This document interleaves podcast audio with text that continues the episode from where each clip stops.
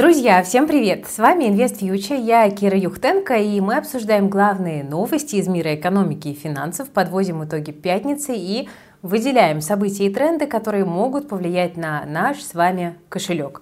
Ставьте обязательно лайк под этим видео, э, подписывайтесь на канал, если еще не подписаны, ну а мы с вами будем погружаться.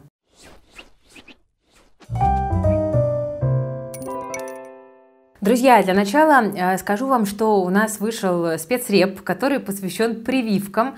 Я, конечно, знала, что эта тема болезненная, но я не думала, что настолько, потому что процент людей, которые выступают против прививок, он действительно огромен, э, даже среди нашей аудитории. Очень рекомендую вам посмотреть этот спецвыпуск, составить свое мнение. Ссылочка на него в описании к этому видео есть. Ну, дискуссии прям такие ожесточенные, и у меня все-таки иногда возникает вопрос, ну вот почему, почему так много людей выступают против э, прививок?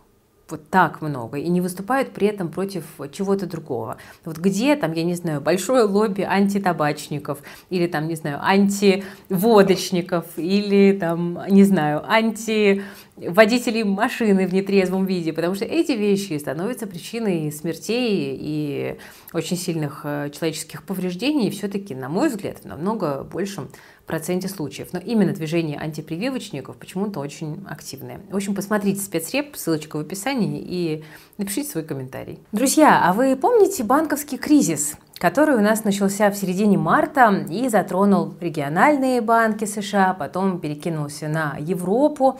Так вот, эта история принимает довольно неожиданный оборот, потому что она в итоге привела к росту доходов крупнейших американских банков.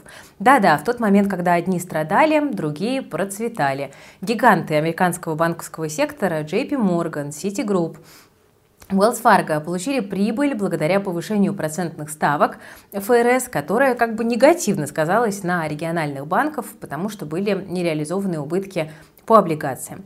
Мы увидели в отчетах на этой неделе, что все три крупных финансовых института отчитались о росте доходов от кредитования после увеличения ставок Федеральной резервной системы. Доходы от кредитования выросли на 49% у JP Morgan, 45% у Wells Fargo и скромные 23% у Citigroup по сравнению с прошлым годом. Акции всех трех банков показали рост на открытии рынков, но рост доходов от процентных ставок может привести как к прибыли банков, так и к расходам, связанным с предстоящей рецессией, ну или иначе говоря, замедлением экономики. Руководители Citigroup, JP Morgan и BlackRock заявили, что ожидают спада в экономике, но предполагают, что он будет довольно мягким. Учитывая мнение и прогнозы крупнейших финансовых компаний, нет оснований сомневаться в их ожиданиях, потому что эти организации являются основными участниками финансового сектора и финансового рынка США. Ну, таким образом, кажется, что можно подвести черту. Рецессия в США неизбежна. Кстати, мягкую рецессию ждут и в американском Центробанке, если верить протоколам прошлого заседания, которые вышли на этой неделе в среду. Теперь перейдем к теме, которая случилась внезапно, свалилась внезапно и наделала много шума. Банки ОАЭ начинают вводить ограничения против россиян. Об этом сегодня сообщали российские СМИ. А именно, второй крупнейший банк Дубая, ENBD, начал сегрегировать инвестиционные счета россиян. Именно эту тему вы сегодня выбрали темой выпуска в IF News. Мы немножко удивились, но давайте в ней разберемся. Перед тем, как начать, я напомню, вы сами выбираете, что мы будем освещать подробно в новостном выпуске. Для этого участвуйте в ежедневном голосовании в телеграм-канале If News. Ссылочка есть в описании. Ну и также там вы бонусом получаете оперативные новости из мира экономики и финансов 24 на 7. Объективные и без политики. Итак, Почему вообще пошли эти новости от банков УАЭ? Это все из-за хорошо нам знакомых Clearstream и Euroclear. Банк NBD уточняет, что ограничения введены в соответствии с директивой ЕС, и согласно им для российских клиентов будут созданы специальные счета, на которые будут переводиться все доходы от ценных бумаг. При этом перевести эти средства на свой счет э, в NBD российский клиент не сможет. NBD был очень популярен у российских инвесторов, которые перевели в Дубай свои активы после европейских санкций. Напомним, что для россиян, которые не имеют ВНЖ или гражданства Европы, есть лимит на 100 тысяч евро на депозиты и счета в Европейском банке. Мы сегодня опросили наши источники в инвестиционных компаниях Дубая и просто поспрашивали людей. И выяснили, что кейс ENBD, он пока что единичный. Никакие другие банки подобные ограничения не вводили. Коллеги продолжают работу в обычном режиме. Российский капитал раньше надеялся, что УАЭ не будет европейским санкциям подчиняться. И это позволяло состоятельным россиянам переводить свои портфели из э, недружественной юрисдикции в дружественную для вложений в иностранные компании. Но, похоже, банки УАЭ все-таки прогнулись под ограничением Европейского Союза и какие-то первые вот эти вот ласточки полетели. Но стоит отметить, что ENBD контролируется правительством Дубая. Есть высокая вероятность, что за ENBD последуют и другие банки. Такая же ситуация была и в Турции, которая довольно долго сопротивлялась ограничениям и разрешала использовать карты МИР в стране. Потом за отказом крупных госбанков последовал и ряд уже более мелких частных. Так что, похоже, российскому капиталу мало где сегодня рады и придется ему искать новые тихие гавани на международном рынке. Ну, собственно, а что делать? Мы спросили нашего друга, известного инвестиционного аналитика Евгения Когана, и вот давайте послушаем его ответ. Что делать тем, кто имеет портфели, портфели ценных бумаг в NBD банке? Ну, поскольку NBD не блокирует вывод активов, то первое, что можно сделать, это перевести, перевести эти активы на брокерские счета в другие финансовые институты. Такая опция у нас сегодня есть. А, у кого есть такая возможность, то можно, конечно, хорошо бы получить ВНЖ или ПМЖ в ЕС. А, но тогда вас вообще все это не коснется. Если же этого нет, то прежде чем э, переводить из NBD банка активы, естественно, нужно открыть банковский или брокерский счет или у местного э, брокера, или у местного банка, э, который, так сказать, ну, не имеет этих проблем – Эм, либо в других дружественных юрисдикциях, например, в Израиле. Ближе к вечеру мы получили ответ от главного экономиста Bloomberg Александра Исакова по России. Он говорит, что вот эти сообщения СМИ – это вообще-то фейк. Такая информация появлялась в местных чатах. Так или иначе, Дубай не единственный. Тут недавно вышло новость, что Банк Кипра тоже закрывает счета ряду россиян. После получения уведомления у клиента есть два месяца до закрытия. Счета закрывают при налоговом резидентстве России, при наличии дохода от санкционного бизнеса в России. Э, ну и там есть какие-то еще нюансы. Так что мы видим, что инвестировать в зарубежные активы становится все сложнее. Министр финансов США Джанет Йеллен не так давно заявила, что новые санкционные пакеты будут направлены направлены скорее не против России, а против стран, которые помогают России эти санкции обходить. Так что продолжайте сохранять осторожность, она сейчас не повредит. Тем временем и в России продолжаются новые ограничения. Открытие инвестиций запретит клиентам покупать недружественные валюты, в частности, доллары и евро. Причина, конечно же, это как раз-таки ужесточение санкционного давления. Помимо этого, будет в открытии введен запрет на зачисление евро, доллара и других недружественных валют на брокерский счет и продажу ценных бумаг за недружественную валюту при наличии альтернативной валюты расчетов. Купить недружественные валюты можно будет только лишь, чтобы закрыть задолженность перед брокером и только через голосовое поручение. Вот такие вот драконовские меры. Также с 28 апреля нельзя будет зачислять на счета в открытии инвестиций и выводить с них средства в швейцарских франках, сингапурских долларах, японских иенах, гонконгских, кстати, долларах и даже казахстанских тенге. Ну, короче говоря, никакого доллара физикам. Ну и не только, как вы видите, доллара. Тем временем Райфайзен продолжает уходить из России, и, похоже, окончательно.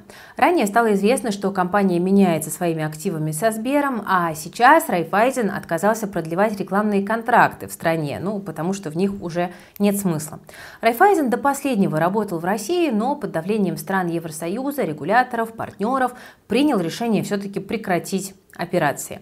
Как раз решилась проблема с выводом прибыли. Из-за санкционных ограничений ее выводить не получалось за пределы России, ну а обмен с европейскими активами Сбера помог эту ситуацию разрешить. Так что Добби, как говорится, свободен. Как Райфайзен, как бизнес с этим справится, непонятно, потому что Россия была для него довольно важна. Ну, пойдем дальше. Неутешительные данные стали известны по итогам исследования ВШЭ. Почти 25% населения России тратит значительную часть своих доходов на продукты питания. 10% тратит почти всю свою зарплату, а 15% где-то две трети своих доходов. При этом граждане не только много тратят на еду, но и испытывают в принципе сложности с ее приобретением. Об этом заявили 17% респондентов, а 13% заявили об аналогичных проблемах с одеждой. При этом число граждан, которые жалуются на нехватку денег на еду, уменьшилось с 7 до 4% с 2021 года. А вот еще одна новость, которая прилетела от РБК со ссылкой на сервис BitOk. Федеральная налоговая служба России, ФНС, начала обращаться к владельцам криптовалют с требованием предоставить информацию о цифровых активах и транзакциях. Обращения направлены физическим лицам, которые совершили операции с криптовалютами в 2021 и 2022 годах и которые подавали декларации 3 НДФЛ. В некоторых случаях сотрудники ФНС также звонят и просят уточнить информацию о конкретных операциях. Э, так что будьте готовы. Для декларирования криптоактивов нужно предоставить данные, в том числе и договор с биржей, название криптовалюты, даты получения, рыночную стоимость, адрес кошелька, доход от реализации, расход на приобретение, курс и количество купленной э, криптовалюты, ну а также источник дохода. Росфинмониторинг сотрудничает с российскими банками для того, чтобы помогать налоговой инспекции а, и выявлять случаи уклонения от подачи отчетности об операциях с криптовалютой и также тех, кто не подавал 3 НДФЛ. Если вдруг вы сталкивались с подобными запросами, то обязательно расскажите, пожалуйста, о своем опыте, потому что многим будет очень интересно э, послушать. Да, многие люди, которые работают с криптой, э, от этих новостей немножко напряглись. Ну, пока выглядит все так, что сервис BitOk громко прогремел этой новостью э, без каких-то пока реальных доказательств. Дело в том, что, да, скрипти, скрипты должны платить налог. На данный момент при этом ведомство не выработало какую-то единую позицию, о том, как именно происходит процесс налогообложения цифровых валют. И если честно, то крипта при грамотном использовании вообще довольно трудно поддается налогообложению.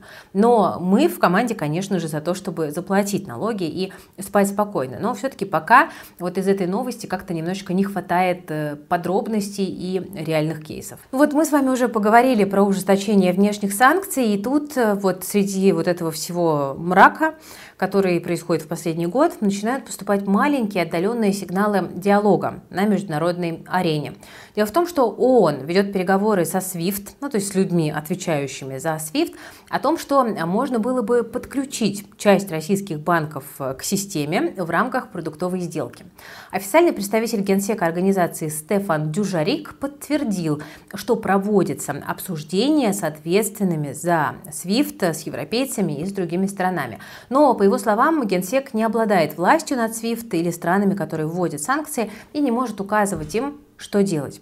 Он стремится собрать группу людей, представляющих торговые ассоциации, там, частный бизнес, правительство, э, чтобы гарантировать э, как раз-таки исполнение меморандума о взаимопонимании. Россия, я напомню, продлила Черноморскую зерновую инициативу на 60 дней до 18 мая, но дальнейшее продление будет зависеть от выполнения э, меморандума. Поэтому эта тема находится на повестке. Постпред РФ при ООН Василий Небензя обозначил ряд проблем, которые нужно решить, включая подключение Россельхозбанка к SWIFT, возобновление поставок э, сельскохозяйственной техники в Россию, снятие ограничений на страхование и доступ в порты порты, порты для российских грузовых кораблей, возобновление работы аммиачного трубопровода Тольятти-Одесса и разблокировку счетов и финансовой деятельности российских компаний по производству удобрений. Ну, скорее всего, на полное подключение к свифту здесь рассчитывать не стоит. Э, если оно и случится, то будет каким-то частичным, да, вот конкретно в рамках этой продуктовой сделки. Так что радоваться здесь э, тем, кто хочет э, свободно переводить деньги с рубеж и обратно, явно преждевременно. Ладно, немножко о рынках. Тут Норникель собирается выделить деньги, чтобы выкупить собственные акции. Цель благая. Это необходимо для мотивационной программы, в рамках которой более 70 тысяч сотрудников, которые проработали работали в компании более года, смогут получить акции. Ну и планируется на это мероприятие потратить до 6 миллиардов рублей. Реакция рынка положительная, но вряд ли окажется долгосрочной. Объем выкупа на самом деле не такой большой, это меньше 1% от фрифлоута, поэтому долгосрочно, ну, вряд ли это прям очень серьезно повлияет на бумаги, но все равно фактор позитивный.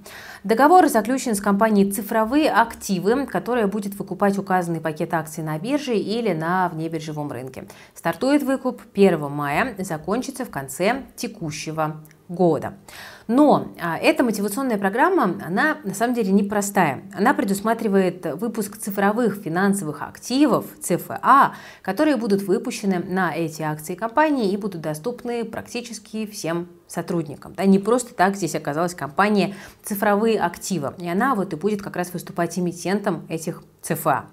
Вот что по этому поводу сказал Владимир Потанин. Цитата. «Идея в том, чтобы в каком-то смысле восстановить некую историческую справедливость. Когда Норильский никель был приватизирован, то порядка 25% акций принадлежали работникам. Но, к сожалению, работники не смогли в полной мере воспользоваться преимуществами такого рода вложений. Многие эти акции продали. Мне хотелось бы восстановить эту историческую справедливость, говорит Владимир Потанин, и привести к тому, чтобы 25% акций Норникеля опять вернулись к людям, в том числе и к работникам. Еще по российскому рынку тут компания Polymetal нас немножко разочаровала, хотя как разочаровала. Совет директоров решил не выплачивать дивиденды за 2022 год.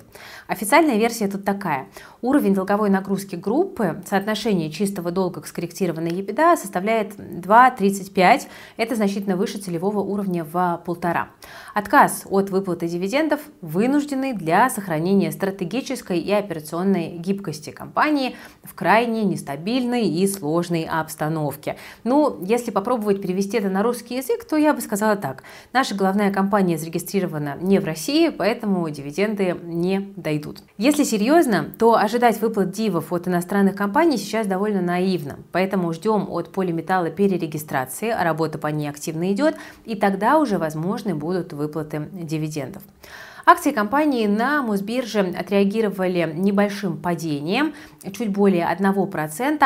Ну, вряд ли кто-то действительно надеялся на выплату дивидендов, поэтому реакция настолько сдержанная. Кстати, э, друзья, я тут в своем личном телеграм-канале решила запустить новую еженедельную рубрику. Это пятничный подкаст, в котором я подвожу итоги недели.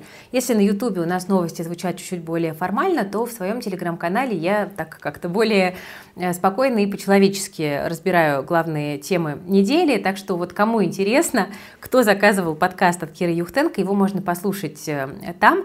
Ссылочка на мой телеграм тоже в описании к этому видео есть, прямо под ссылочкой на If News. Так что подписывайтесь сразу на оба канала. Я буду очень ждать от вас фидбэка по подкасту э, в моем э, канале, потому что для меня он очень важен. Я пытаюсь сейчас понять, вот стоит ли делать этот формат или нет, потому что если он действительно нужен, там, полезен, то я, конечно, буду делать. А если нет смысла, то зачем тратить время? Ну вот у меня в канале 75% подписчиков сказали, нужно делать. Ну вот я и сделала первый выпуск, а вы, пожалуйста, оцените.